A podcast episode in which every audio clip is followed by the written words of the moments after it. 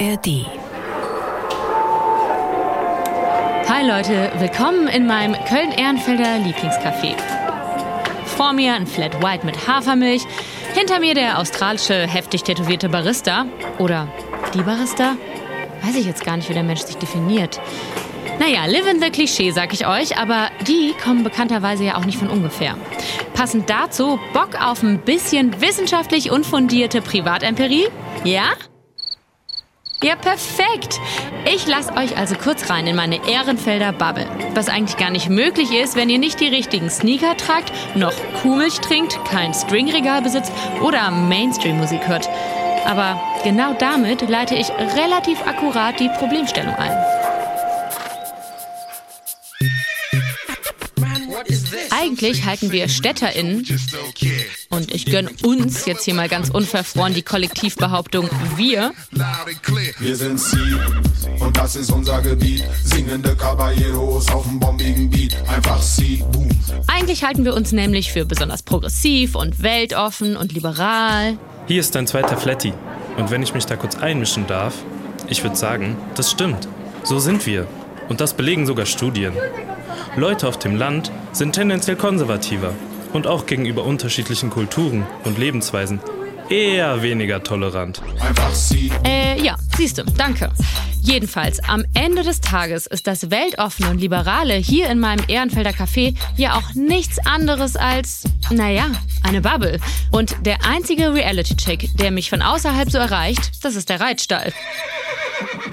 Da sind die Leute halt immerhin konservativ und ich werde hin und wieder mal mit Meinungen konfrontiert, die ich sonst einfach nicht mehr höre. Zumindest nicht live, sondern maximal von irgendwelchen Dudes mit schnelle Brillen-Profilbild in den Kommentaren bei Twitter. Und das natürlich auch in einer viel wutschäumenderen Art, weil man sich im wilden Cyberspace wesentlich weiter aus dem Fenster lehnt als mein Reitlehrer nach der Dressurstunde, der mir sagt, dass er Gendern irgendwie Quatsch findet. Aber er tut das halt face to face und damit in einer Manier, in der ich auch gerne damit umgehe. Aber Reitunterricht ist halt nur einmal pro Woche. dachte sich Anne auf Ehrenfeld, und ähnlich wie in einem Märchen schien es ihr, als betrete sie mit dem Schritt durch die Tür der heiligen Hallen des Reitstalls im Speckgürtel Kölns eine ganz andere, stark nach Pferdeodeur duftende und von Ringelblumen gesäumte Welt. Sie selbst wurde zur wandelnden Landlust. Hier spielten ganz andere Belange eine Rolle im Leben der Menschen. Niemand sorgte sich um Stringregale oder fesches Aussehen, aber dafür vielmehr um Dorftratsch, die glücklich wiehernden Pferde und schwarzen Filterkaffee. Wie erfrischend, aber vielleicht auch bisschen anstrengend, dachte sie, die gewohnt war, ähnlich Denkende um sich zu haben. Hier schien man Andersdenkenden nicht aus dem Weg zu gehen. War das nicht überaus wünschenswert? Horizont erweiternd? Wäre nicht die ganze Gesellschaft eine bessere, tolerantere, wenn alle so wären wie hier? Vielleicht heißt vom Dorf lernen Siegen lernen, überlegte sie, sammelte ihren Mut und machte sich auf, um einen abenteuerlichen Ausritt zu wagen aufs Dorf. Ich bin Anne-Kathrin Neutin und das ist Studio Komplex. Diese und 68 andere Folgen Studio Komplex findet ihr in der ARD Audiothek und überall sonst, wo es Podcasts gibt. Und mich, ja, findet ihr jetzt wohl auf dem Dorf. Aber wenn ich mich hier so umschaue, oh, dann kommen schon meine Zweifel. Also allein meine 385.171 Hobbys von Beachvolleyballspielen über Konzertbesuche bis hin zu Rahmenschlürfen, die muss ich hier wohl, ja, bis auf weiteres zurückstellen. Bleibt mir eigentlich nur das Pony.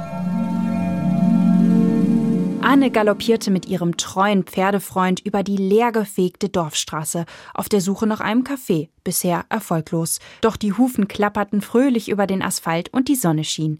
Da sprang ihr plötzlich das örtliche Kneipenschild ins Auge. Endlich Zeit für eine Rast und einen Cappuccino.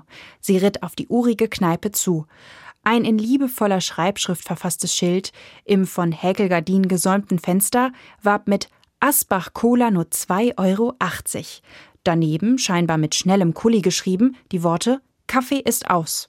Anne reizte Asbach Cola nicht. Leicht enttäuscht wendete sie ihr Pony. Moment, wehte da eine Reichsflagge am Jägerzaun? Ach nein, doch nur das Wappen des Schützenvereins. Und blickte sie da jemand durch den Spalt zwischen den Vorhängen an im Nebenhaus?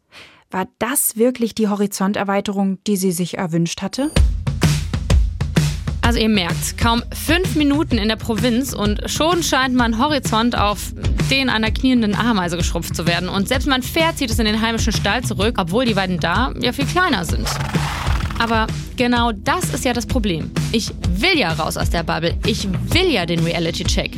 Und ich will es uns ja auch nicht so verdammt einfach machen, das Dorfleben mit dem allzu abgenudelten Narrativ der Kleingeistigkeit und runden Stammbäumen und so zu begraben. Und das, bevor ich es überhaupt richtig kennenlernen konnte. Verrate deine Freunde für mich. Vergrabe deinen Hund, wenn's keiner sieht. Lass dein Alte sich zurück, was dir lieb und heilig ist. Eines Tages werden wir sterben, doch an allen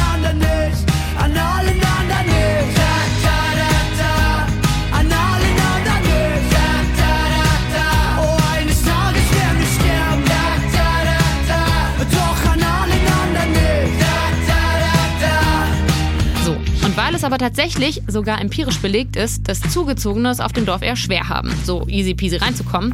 Und weil mir die goldene Eintrittskarte über den Fußballverein oder das Blasmusikorchester aufgrund mangelnder Fähigkeiten verwehrt bleibt, mache ich mir das Ankommen im Dorfleben einfach ein bisschen leichter und zaubere uns dieses Ass aus dem Ärmel. Hallo, ich heiße Thiemen Glatt und soll übers Dorf reden, weil ich da aufgewachsen bin. Und Tim, ich mache jetzt kein Geheimnis darum, wir kennen uns schon lange. Das stimmt. Ich kenne auch dein Dorf ganz gut. Zu Recht. Ich habe es mehrmals besucht und was ich aber schon wusste, bevor ich dieses Dorf überhaupt betreten habe, ist, dass es der schönste Ort der Welt sein muss. Tim, du hast schon immer großes Heimweh gehabt. Warum? Ein Satz, der mich mein Leben lang begleitet ist, man kriegt die Leute aus dem Dorf, aber das Dorf nicht aus den Leuten. Und ich habe irgendwie dieses heimelige Gefühl, wenn man dort äh, an dem Ortsschild vorbeifährt, Richtung oft Sonnenuntergang, denke ich, das ist, also das ist Paradies. Man kann sich fallen lassen, man kommt dort an, man kennt dort alles, das ist für mich ein total wichtiger Wert. Und dementsprechend bin ich da immer gern und wenn ich nicht dort bin nach einer gewissen Zeit, denke ich, ich muss da ganz dringend wieder hin. Und das machst du ja auch immer noch regelmäßig. Das mache ich wohl regelmäßig. Ja. Was gibt dir denn das Dorf, was äh, Frankfurt, also die Stadt, nicht kann?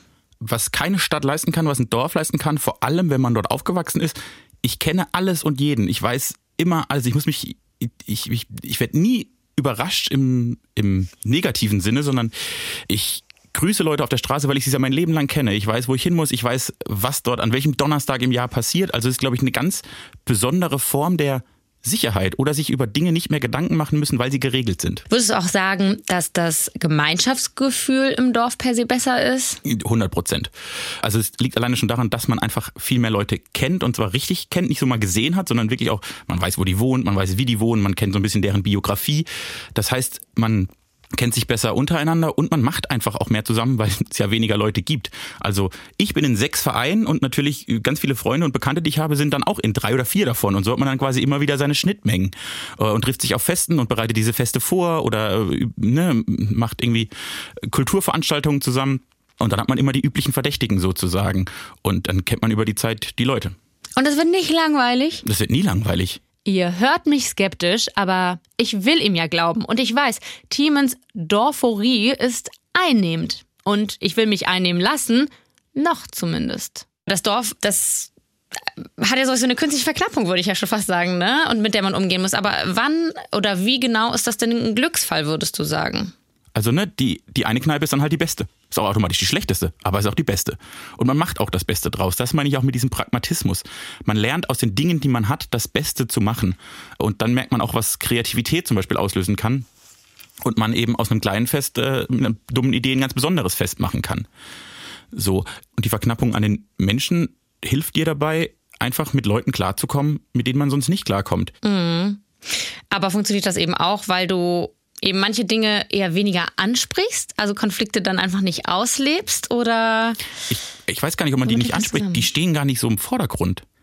Also ich glaube, auch dieser, dieser Pragmatismus und dieser Umgang miteinander, die, die Konflikte stehen gar nicht so im Vordergrund, sondern die Gemeinschaft, das, also der, der, der gemeinschaftliche Moment, der, das Miteinander steht eigentlich immer im Vordergrund. Davon ausgehen, das ist quasi die Basis, auf der man aufbaut. Und wenn du schon mal fünf Gemeinsamkeiten hast, hältst du die fünf Unterschiede, die jeder noch miteinander hat, leichter aus. Wenn du die fünf Unterschiede in den Vordergrund rückst, kommst du gar nicht zu den Gemeinsamkeiten, um die mal rauszuarbeiten. Du musst ja immer so ein so eine Grundbasis haben, um mit Leuten über Unterschiedlichkeiten sprechen zu können. Und die brauchst du auch, weil du auf dem Dorf mit knappen Ressourcen arbeitest. Du brauchst den Jürgen beim Zeltaufbau, auch wenn er vielleicht irgendwas von Systemmedien schwurbelt. Aber das lässt du dann halt so im Hintergrund mitlaufen und organisierst ganz pragmatisch das gemeinsame Dorffest. Weil sonst passiert halt gar nichts. Und das sagt übrigens nicht nur unser privatempirischer Dorfdozent Thiemen Glatt, sondern das ist wissenschaftlich tatsächlich ganz gut erforscht. Der Frankfurter Soziologe Christian Stegbauer kann uns zur empirischen Beweisführung bestätigen, dass es einem selbst und einer guten Gemeinschaft ganz zuträglich ist, wirklich öfter mal face-to-face -face mit Menschen ins Gespräch zu kommen, die konträre Positionen vertreten.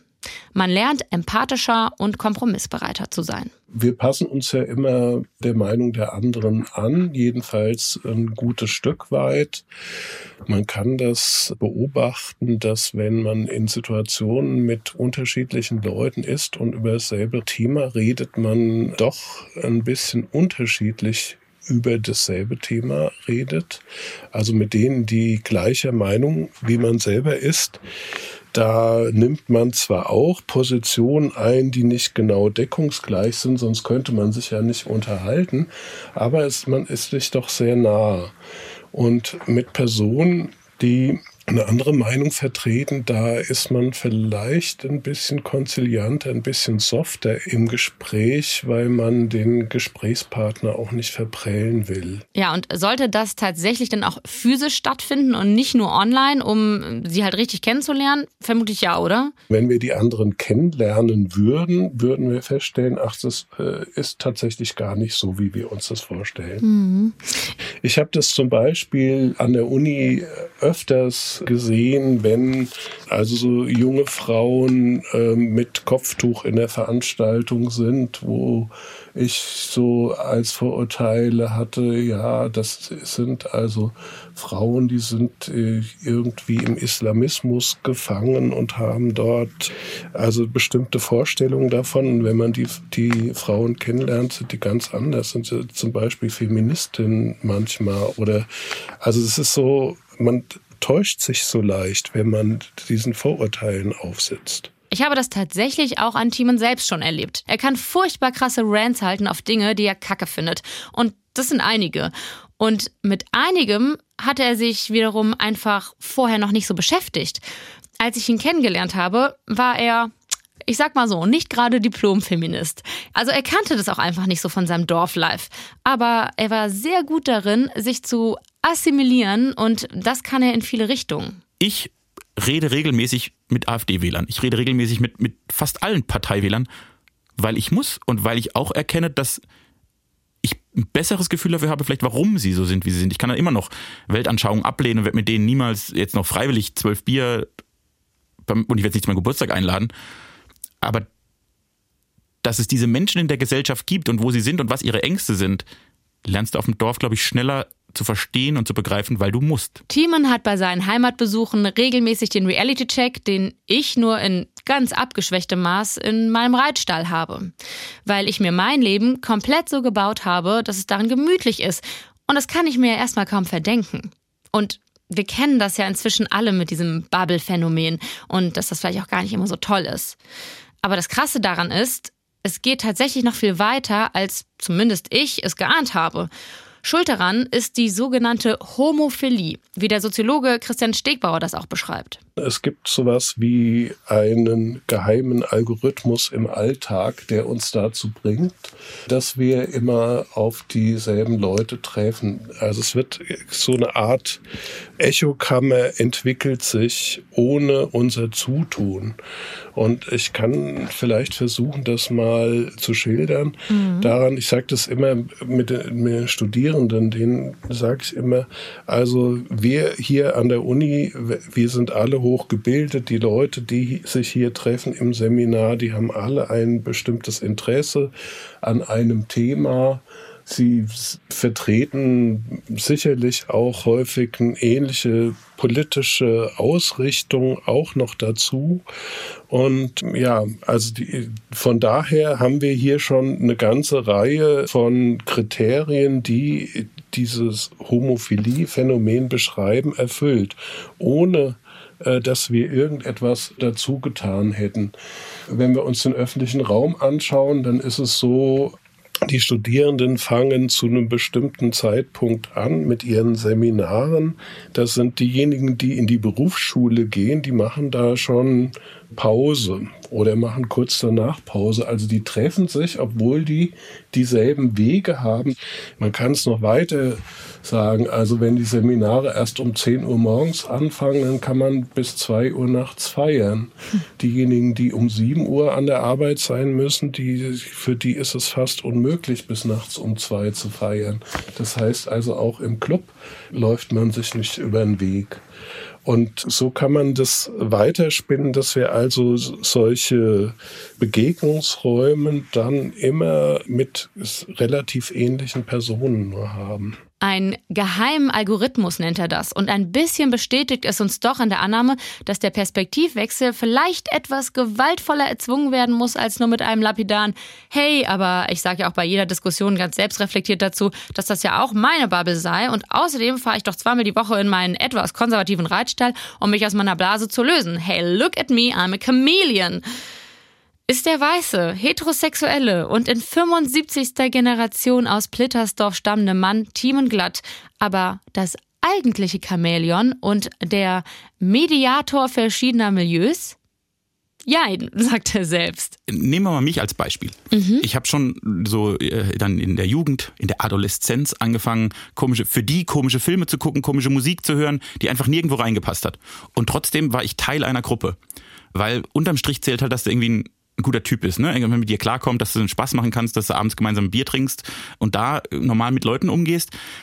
Und dann macht man sich mal drüber lustig, dass der eine die Schuhe trägt und der andere die, aber das ist nicht so, dass du dich deshalb dieses Distinktionsgefühl, das es in Städten und in ich glaube auch in, keine Ahnung, ich hatte das in der Uni ganz stark. Da hast du dann plötzlich dich mit Leuten unterhalten, äh, die haben nur, also da, da hat man nicht nur sich zusammen unterhalten, weil man Rockmusik gehört hat, sondern die einen haben Indie gehört, die anderen Alternative und die anderen irgendwie äh, Grunge und dann hat man schon gar nichts mehr mit denen zu tun gehabt, weil das waren ja ganz andere Leute, die haben sich ganz anders gekleidet so. Und das weil einfach die Masse eine andere war, habe ich auf dem Dorf nie erlebt, sondern da gab es dann zwei, drei Kreise und irgendwie die, die einen ähnlichen Humor haben und halbwegs miteinander klarkommen, war eine Bubble, aber da war alles Mögliche drin. Also sind Dorfmenschen muss man sagen, dass sie irgendwie toleranter sind? Wenn sie dich kennen, sind sie toleranter, das glaube ich schon, ja. Okay, also wir haben eine gewisse Hemmschwelle, an die wir gleich noch heran müssen. Aber sobald du drin bist, hast du es leichter. Wenn du, wenn du Teil des Spiels bist, wenn du dazugehörst, wenn du Teil der Gemeinschaft bist, dann hat das, dann dann stimmt dieses afrikanische Sprichwort schon, dass man ein Dorf braucht, um ein Kind aufzuziehen. Also ich würde nicht sagen, dass mich nur meine Familie aufgezogen hat, sondern mein komplettes Umfeld. Und ich habe das so wahrgenommen. Äh, und das, äh, das geht, glaube ich, in der Stadt einfach aufgrund der Gegebenheiten gar nicht. Und das klingt wunderschön, oder? Das klingt wirklich nach Anne of Landlust, nach der idyllischen, harmonischen Landlust. Nur halt stopp, Timon ist nun mal in Plittersdorf geboren, genau wie seine Eltern, seine Großeltern und seine Urgroßeltern. Wenn wir aber hier behaupten, vom Dorf lernen heißt Siegen lernen, dann gehört ja irgendwie auch dazu, dass man in dieses Privileg vielleicht nicht erst hineingeboren werden muss über die Jahrhunderte. Wie kann man denn als zugesogene Person Teil eines Dorfes werden? Weil das ist ja, glaube ich, tatsächlich die große Hemmschwelle. Ich allein würde ja schon am Dialekt scheitern, ne? Das ist die Königsdisziplin. Ja. ja. Äh, Habe ich mir tatsächlich im Vorfeld hier ein paar Gedanken drüber gemacht, wie das so ist. Natürlich verherrliche ich mein Dorf, weil ich dort aufgewachsen bin, weil, ich, weil mir die Türen immer geöffnet wurden. Ich konnte dort alles machen, ich konnte mich dort ausleben. Ich habe dort mein erstes Bier und meine ersten Bühnen bekommen. Das ist, glaube ich, schwieriger, wenn man von außen kommt. Und ich glaube aber, es geht und es ist wie überall. Nur muss man dort wissen, dass der Aspekt der Gemeinschaft nochmal wichtiger und relevanter ist, weil das Miteinander sonst nicht funktionieren würde. Das heißt, es geht, glaube ich, darum, relativ schnell zu verstehen, nach welchen Spielregeln so ein Dorf funktioniert. Was sind die wichtigen Ereignisse? Wie funktionieren so Feste? Wie, wie ist die Hackordnung ist zu krass, aber wie, wie, geht, wie ist der Umgang im Dorf untereinander? Welche Leute machen was? Wer steht wofür? Okay, wer rein will, der muss die Spielregeln kennen. Oder er muss sie zumindest lernen. Fair enough. Aber ich bin nicht so sicher, wie universell anwendbar Tiemens Erkenntnisse aus seinem Heimatdorf jetzt auf die gesamtdeutsche Provinz sind. Aber ich bin sowas von ready, das auszuprobieren und Vergleichswerte einzuholen. Meine imaginäre Satteltasche ist gepackt. Draußen schien ganz herrlich die Sonne, die Kirschen blühten und Anne ließ frohgemut ihr kräftiges Pony lostraben. Sie kicherte ein wenig, als sie an sich heruntersah. Ihr Vintage-Hemd und die samtbestickten Chelsea-Boots waren verschwunden. Sie trug unauffällige Kleidung, die so, nun ja, irgendwie anders aussah. Voll scheußlich, postete sie in sich hinein, bereute diese Hochnäsigkeit aber gleich. Voll praktisch habe ich ja wohl gemeint, tadelte sie sich. Sie hielt kurz inne. Hatte sie etwas Wichtiges vergessen?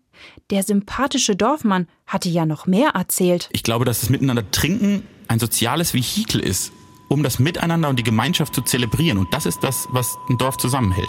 Trinken als soziales Vehikel. Musste sie ab jetzt täglich bis zur Bewusstlosigkeit trinken, um im Dorf akzeptiert zu werden? Würde man ihr zur Begrüßung einen 5 Liter Stiefel Bier reichen? Auf Ex? Anne kicherte und schauderte zugleich aber solche düsteren und zugleich albernen Gedanken waren wie weggeblasen, als sie in die leuchtende südhessische Ebene einritt, vor sich die liebliche Silhouette des Odenwaldes. Und dann ein verträumter kleiner Ort, wie gemalt. War das das Ziel ihrer Träume? Wer hier wohl wohnte? Schon kam ihr eine Frau entgegen und stellte sich vor. Mein Name ist Simone Gengenbach und ich bin ausgebildete evangelische Pfarrerin, aber gerade in Elternzeit ich habe drei Kinder. Ich wurde in Berlin geboren und lebe jetzt auf einem hessischen Dorf in Südhessen. So. Und genau darum soll es gehen. Warum bist du aufs Dorf gezogen eigentlich? Was hast du dir erhofft vom Dorf? ähm, ja, das ist eine längere Geschichte, die einfach viel mit unseren Biografien zu tun hat. Und weil wir beide für die Kirche arbeiten, gibt es da immer einen bestimmten Ausbildungsabschnitt, den mein Mann gerne in seinem Heimatbundesland oder in seiner Heimatkirche verbringen wollte. Und wir wollten immer für unsere Familie einfach mal austesten, wie es, wie das Leben woanders ist. Auch weil wir ein bisschen gelangweilt waren von Berlin. Gelangweilt von Berlin und dann ins Dorf ziehen. Das ist schon mal eine Ansage. Ja. ja, das stimmt. Ähm, naja, ich glaube, es hat was damit zu tun, dass wir natürlich in einem Kiez von Berlin gelebt haben und dass unser Radius mit drei Kindern einfach kleiner geworden ist. Ne?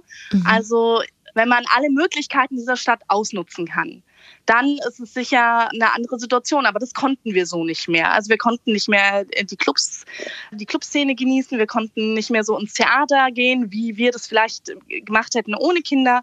Und wir waren immer auf unseren ausgetretenen oder eingetretenen Pfaden unterwegs in Berlin. Aber genau, wir wollten einfach, wir wollten was Neues und wir wollten wissen, wie es ist, so dörflich zu leben, wie wir leben, wie wir jetzt leben, im Vergleich auch zur Stadt. Und vor allem, weil mein Mann, der die ersten sechs Jahre auch so dörflich aufgewachsen ist, das eigentlich in guter Erinnerung hat. So. Wie geht es dir denn dann jetzt auf dem Dorf? Wie ist denn dein Leben so? Ja, hm. Also große Frage, ne? mein Leben, ja, ist große Frage, genau. Ähm, also es ist, glaube ich, ziemlich wichtig zu wissen, dass ich einfach gerade nicht arbeite und dass mir bestimmte Kontaktmöglichkeiten, die man hat, wenn man arbeitet, dass mir die fehlen. So. Und deswegen ist mein Leben, finde ich, sozial etwas beschränkt. Mhm. Also wir wohnen jetzt seit ungefähr einem Jahr da und ich finde die Kontaktmöglichkeiten, auch um Leute kennenzulernen, sind viel eingeschränkter dort, weil ich auch nicht gleichzeitig die Möglichkeit habe, so offensiv am Vereinsleben zum Beispiel teilzunehmen. Aber das sind ja alles Sachen, die zu Zeiten stattfinden, wo ich in irgendeiner Form auch mit Kinderbetreuung beschäftigt bin. Und gut, selbst wenn ich es nicht bin, wäre ich wahrscheinlich nicht diejenige, die in den Karnevals- oder Faschingsverein Warum? eintreten würde. ja, Dünkel, ähm, nein, weiß ich nicht. Also das hat, es hat was wahrscheinlich mit einer kulturellen Prägung zu tun und es hat was damit zu tun, dass ich ja, dass ich Angst habe, nicht zugehörig zu sein oder auch so aufzufallen, so. Mhm. Und dass es viel, dass es Überwindung kostet und Mut kostet, in so eingeschworene oder jedenfalls in bekannte, in sich kennende Gruppen reinzugehen mhm. als ganz fremde Person. Mir fällt es jedenfalls schwer. Jetzt finde ich es ganz interessant, dass du wirklich auch so ganz selbstreflektiert so krass den Fehler schon bei dir suchst, ne? Dass du sagst, ja, okay, das, das ist, das bin vielleicht auch ich. Aber glaubst du tatsächlich, dass, dass du quasi daran scheiterst zu assimilieren, wenn man so will? Oder mh, hm, würdest du sagen, die Dorfgemeinschaft macht es einem auch schwer? Tatsächlich.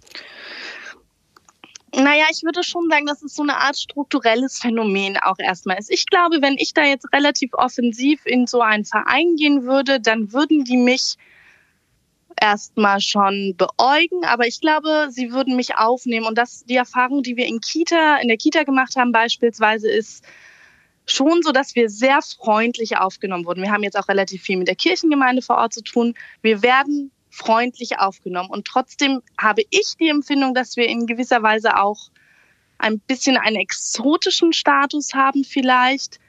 Also das Milieu, aus dem ich komme, das war ein akademisch geprägtes Milieu, vielleicht sogar geistessozialwissenschaftlich geprägtes Milieu, irgendwie linksliberal sicher, ähm, grün in weiten Teilen, nicht komplett, aber schon insgesamt.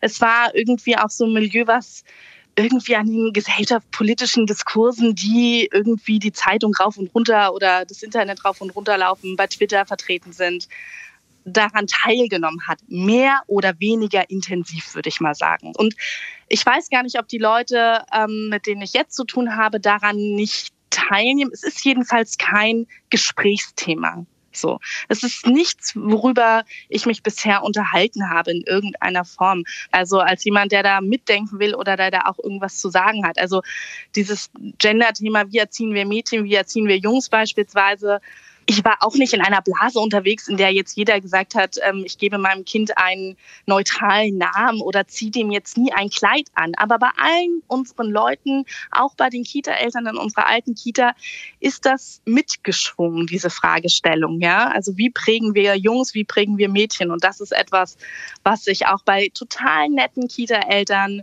bei uns auf dem Dorf nicht gesehen habe oder ja. was mir was mir nicht begegnet. Hast du es versucht mal anzustoßen konkret? Also hast du versucht diese Gespräche aufzubringen?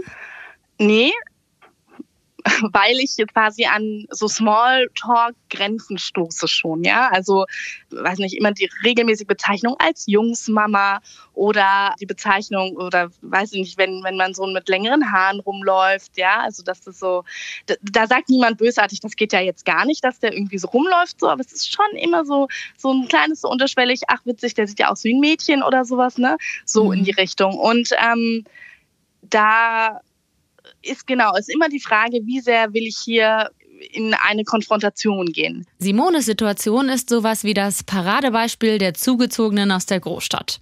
Oder, naja, vielleicht ist das auch gerade nicht der Fall. Was man merkt, wenn wir uns mal ein anderes Beispiel anhören, nämlich von Juri Nikulic. Ich bin wissenschaftliche Mitarbeiterin des Lehrstuhls für Soziologie ländlicher Räume an der Georg-August-Universität in Göttingen. Und auch wenn es so ein bisschen wie eine Phrase wirkt, anscheinend ist es bei diesem zugezogenen Thema wirklich wichtig zu betonen, Integration ist keine Einbahnstraße. Also man muss auch von sich aus auf Nachbarn, Vereine, Gruppierungen zugehen und signalisieren, dass man gerne mitmachen möchte. Also Eigeninitiative ist da das Zauberwort. Vor allem aber sollte man sich auch auf Augenhöhe begegnen. Ich habe im letzten Jahr ein, ein Dorf kennengelernt, das sich mit viel Engagement für einen Dorfwettbewerb Unser Dorf hat Zukunft präsentiert hat. Und plötzlich taucht ein wütender mittelalter Mann auf, der die Präsentation stört und wüste Beschimpfungen und Beschuldigungen äußert. Im anschließenden Interview mit einem äh, Akteur vor Ort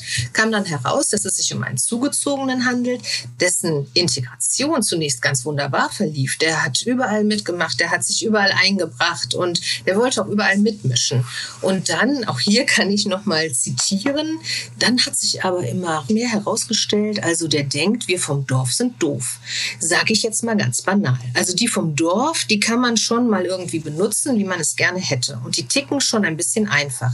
Ich übertreibe das jetzt mal. Und dann versuche ich, die irgendwie für mich auszunutzen. Und irgendwann sagt dann auch einer vom Dorf, nö, ich habe da keine Lust mehr drauf. Ich will das nicht, ich lasse mich da so nicht benutzen. Ähm, ja, und nun gibt es hier im Umkreis keine Firma, gegen die er nicht klagt. Also so funktioniert Integration nicht. Das meine ich mit äh, auf Augenhöhe. Es zeigt sich aber ja auch wieder bei Simone so gut, wie sie der Gegenentwurf ist und mit sich hadert und reflektiert, wie sehr sie in ihrer Berliner Bubble gar nicht mehr hinterfragte Positionen anpassen will an das neue Umfeld. Oder auch das neue Umfeld an ihre Position? das Bild vom Landleben ist äh, auf jeden Fall, es ist differenzierter geworden, es ist weggegangen von der Romantik, die man als Städter ja manchmal so hat. Es ist aber auch fairer geworden gegenüber Menschen, die auf dem Land leben. Also bei allen Debatten, die man einfach auch politisch irgendwie verfolgt, ist mein Verständnis gewachsen dafür, dass Menschen sich bei diesem Heizungsgesetz beispielsweise, dass die sich Sorgen machen oder so, ja. Also ich, vor einem Jahr wäre mein Verständnis, glaube ich, geringer gewesen, ja. Man merkt auch so, dass man in gewisser Weise vielleicht auch etwas unbehelligter lebt von den Debatten, die es eben in Berlin Mitte gibt. Also gerade erzählte mir eine Freundin, aus einem Kinderladen in Berlin, dass die jetzt äh, eine Namensliste mit Pronomen für die Kinder führen sollen. So, und da denke, da habe ich gedacht, ja.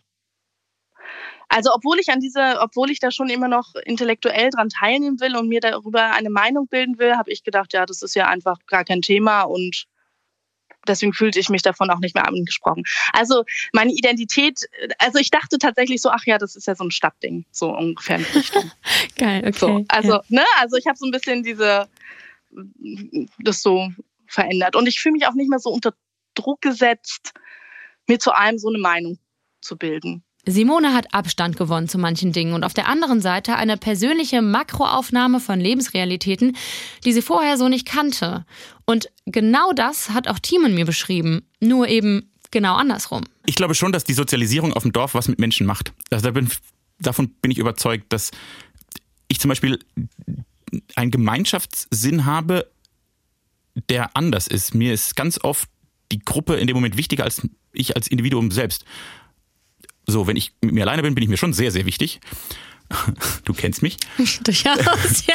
Aber e-, eben, ich, diese, dieser Wert einer Gemeinschaft und, und dass das große Gefüge funktioniert, ist bei mir so krass verankert. Und ich glaube, das hängt schon damit zusammen, wo ich aufgewachsen bin und welche Vorteile ich darin erlebt habe.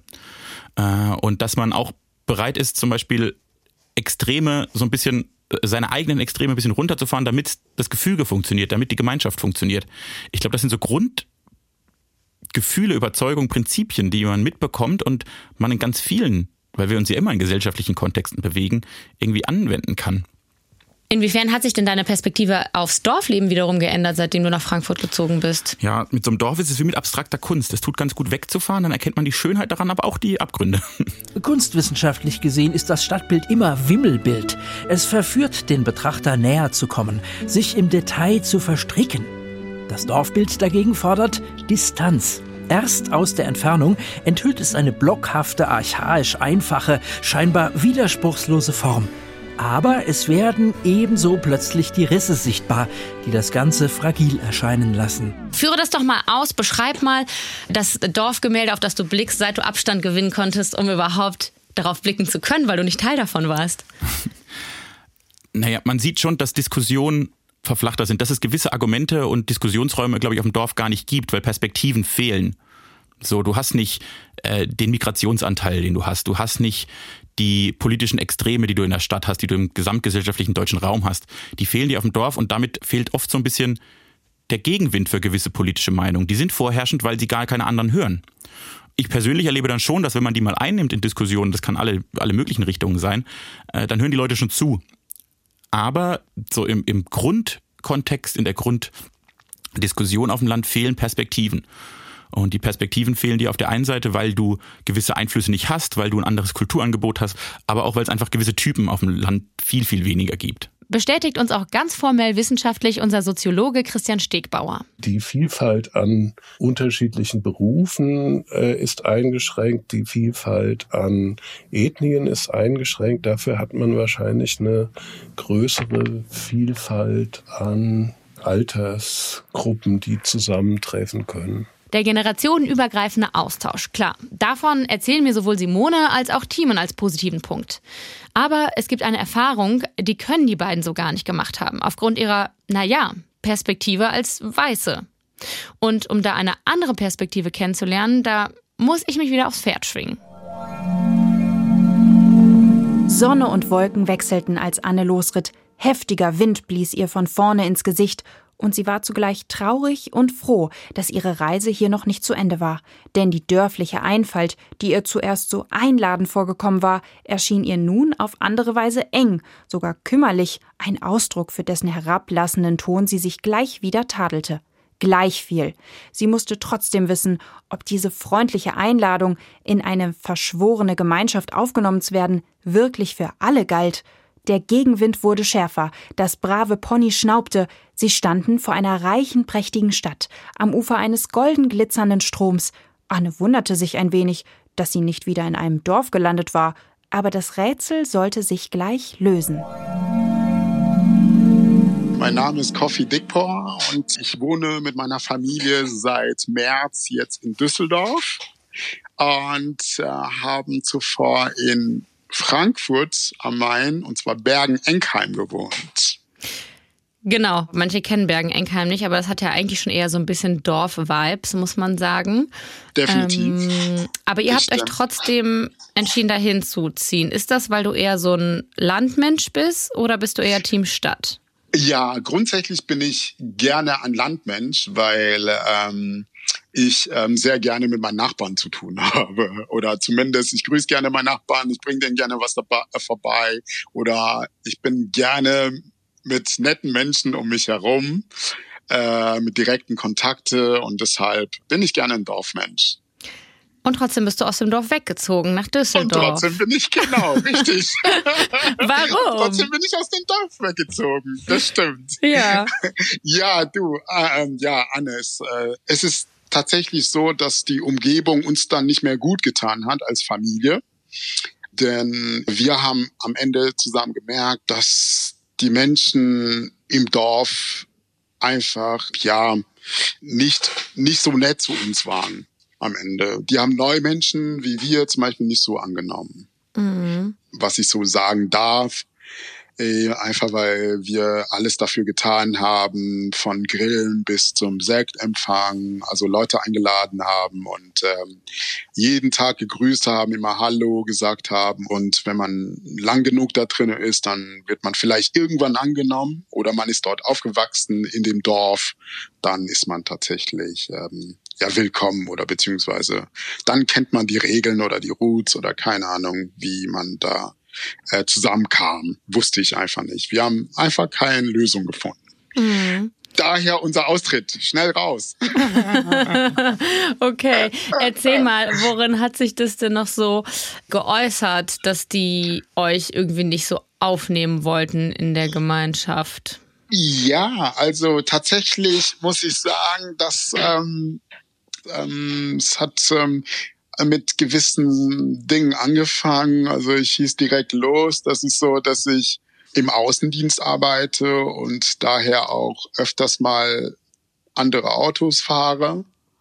Mhm. So, und es ist einfach so, dass ich zum Beispiel auch oftmals so schräg angeguckt worden ist oder von Nachbarn gesagt bekomme, so, ähm, oh, du hast ja ein cooles Auto, obwohl der Nachbar mich nie grüßt oder so. Und irgendwann war so, dass es einmal war das Auto hinten verkratzt an meinen Garage sozusagen und einmal war es halt auch mit Farbbomben beschmissen.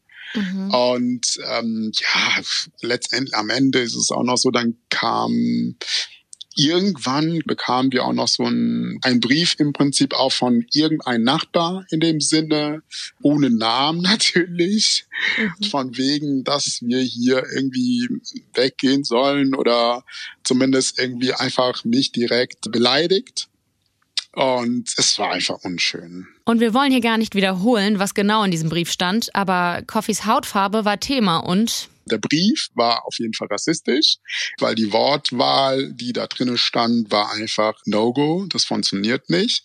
Und ich denke natürlich auch, dass es tatsächlich im Dorf halt, ja, vor allem schneller zu diesem Punkt kommt, dass die Leute wissen, wo du wohnst und dich halt eben auch stören können, dass mhm. du nicht mehr so dich wohlfühlst in dem Gebiet. Und so hat Coffee, der eigentlich richtig Bock auf das Dorflife hatte, eben nur noch die Konsequenz gesehen, seinen Wohnort zu wechseln in die Stadt. Langfristig. Dorf ist klein, also finde ich auch, dass die Horizont auch sehr, sehr klein ist in dem Sinne. Weil ja, also natürlich ähm, im Großen und Ganzen bis jetzt bei allen Dörfern, wo ich gelebt habe, äh, tatsächlich habe schon in vier Dorf oder fünf Dorfgemeinschaften gelebt und da da ist mir immer passiert, dass die Menschen immer dich angeguckt haben aus dem Fenster heraus, so dir hinterher geguckt haben, als du irgendwie was Neues wärst, obwohl ich irgendwie immer wieder feststellen muss, dass ich mich immer wundere, wir wissen so viel in Deutschland, wissen wir so viel, ja. Aber wir wissen nicht, dass es zum Beispiel 70 Prozent der Menschen einfach nur andere Farben haben und nicht nur weiß sind zum Beispiel. Coffees Geschichte ist vielleicht ein Einzelfall in der Ausprägung. Zumindest hoffe ich das. Aber die These, dass Rassismus im ländlichen Raum ausgeprägter ist, die wird schon lange diskutiert. Es gibt keinen klaren empirischen Beleg für die Aussage, auf dem Land sind die Menschen fremdenfeindlicher als in der Stadt. Die sogenannte Mitte-Studie der Uni Leipzig hat aber eine deutliche Korrelation ausgemacht. In Sachsen-Anhalt, Bayern, Thüringen, Mecklenburg-Vorpommern und Brandenburg bekommen rassistische und fremdenfeindliche Aussagen die größte Zustimmung. Und diese Länder liegen nicht nur überwiegend im Osten, sie gehören auch zu den Regionen mit der geringsten Bevölkerungsdichte. Provinzialismus haben Sozialwissenschaftler das Phänomen genannt. Ihre These? Menschen in ländlichen Gebieten neigen eher zu fremdenfeindlichen Einstellungen. Der Grund? Sie haben weniger multikulturelle Erfahrungen und stellen ihre bekannte kleine Welt über alles, was sie als fremd empfinden. Für den Soziologen Christian Stegbauer ergibt sich daraus auch noch ein ganz anderes Problem. Wir als Gesellschaft brauchen Diversität, um innovativ zu sein. Er sagt, outside of the box zu denken, das braucht viele und vor allem ganz unterschiedliche Perspektiven. Welche Erfindungen äh, werden denn im Dorf gemacht? Gibt es das überhaupt? Oder sind so Sachen, also es, sind, es muss nicht nur was Technisches sein, sondern es können auch kulturelle Innovationen sein meinetwegen, was, was wir so essen oder wie, wie Restaurants ausgerichtet sind. Ähm, solche Dinge ähm, ja auch. Das, solche Innovationen finden in der Regel eben nicht auf dem Dorf statt, sondern eher in der Stadt, wo man sich von den anderen was abschauen kann, wo man das dann anpasst an die eigenen Bedürfnisse und noch ein bisschen ähm, anders dreht und dann kommt was Neues dabei raus, was man eben vorher nicht hatte.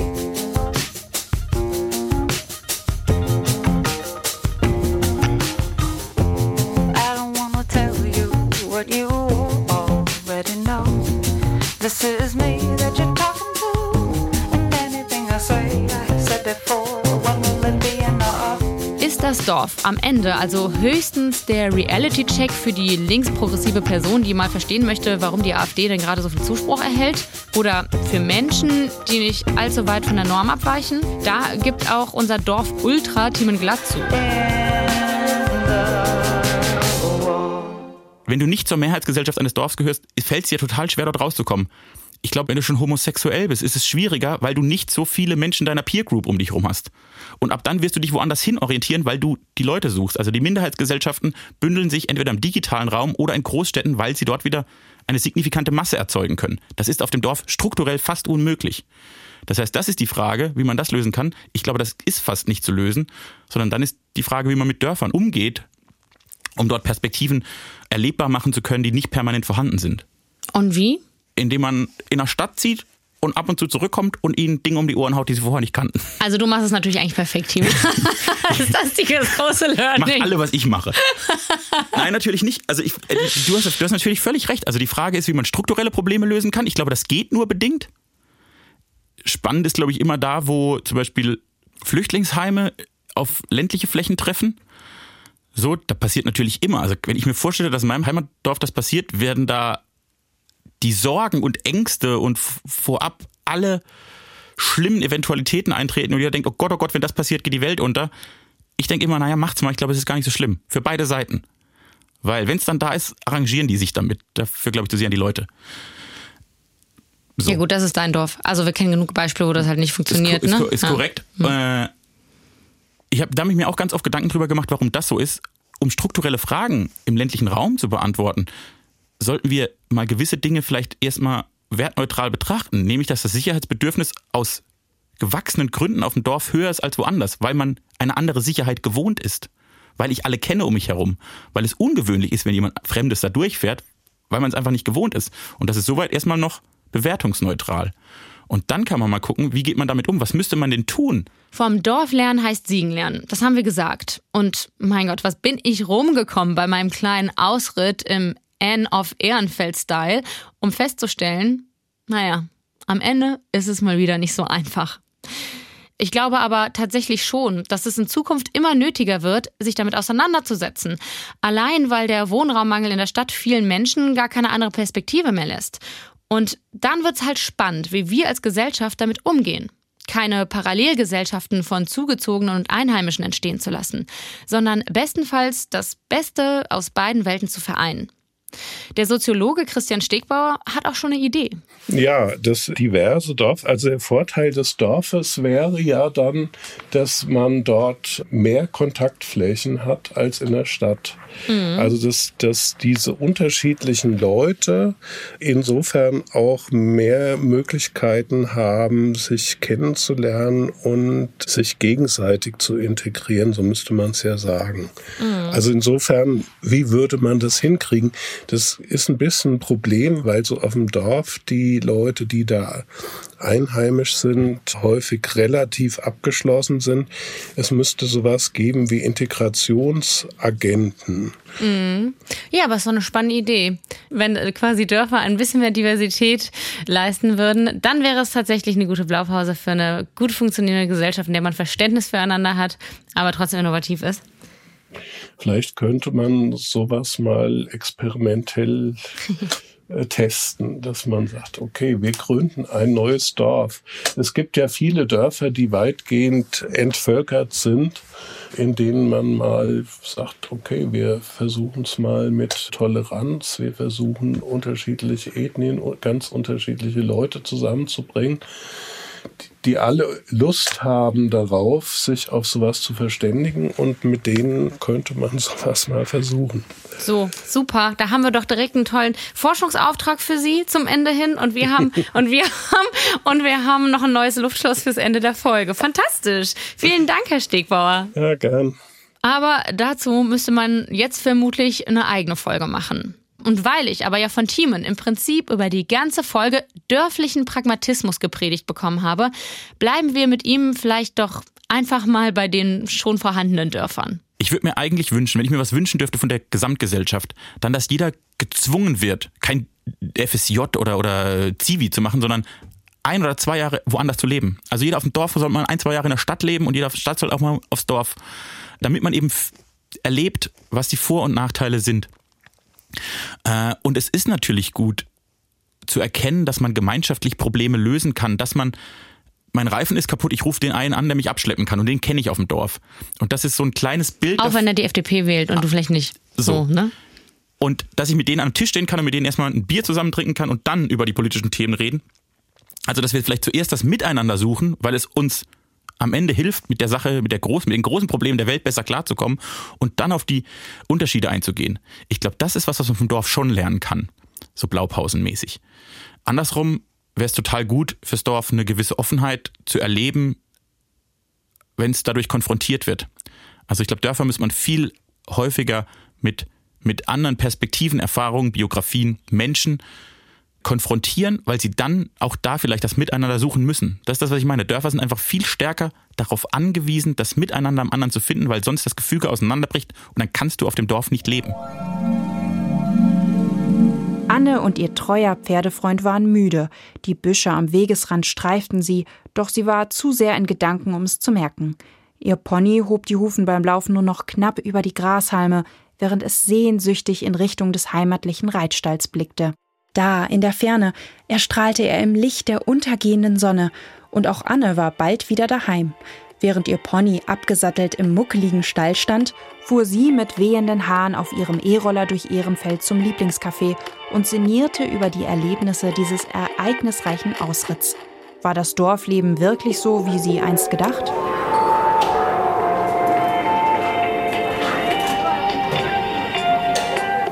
Denn ich sag euch, wie es ist. Ich mag mein Flat White mit Hafermilch wirklich gern.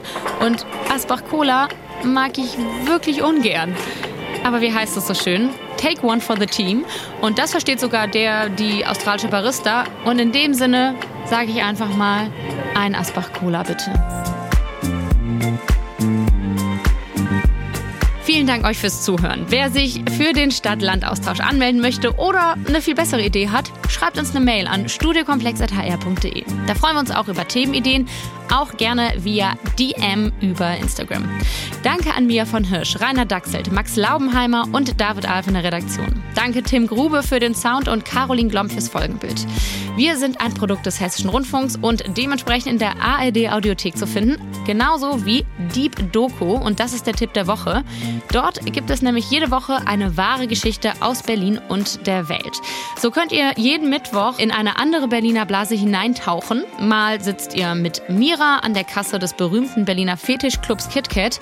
Dann seid ihr einen Tag mit der Berliner Polizei auf Streife oder in der Notrufzentrale der Feuerwehr. Die Audiodokus werden von ganz verschiedenen ReporterInnen gemacht und von Host Johannes Nichelmann präsentiert. Wenn ihr die unterschiedlichen Berliner Lebenswelten ein bisschen besser kennenlernen wollt, dann checkt das doch gerne mal aus. Deep Doku in der ARD Audiothek und überall sonst, wo es Podcasts gibt. Mein Name ist Anne-Kathrin Neutin und ich fahre jetzt raus aufs Land. Kein Scherz. Allerdings aufs Festival. Da komme ich wohl doch nicht so leicht raus aus meiner Bubble. Tja, schade. Naja, ich wünsche euch trotzdem nur das Beste. Macht's gut. Ciao.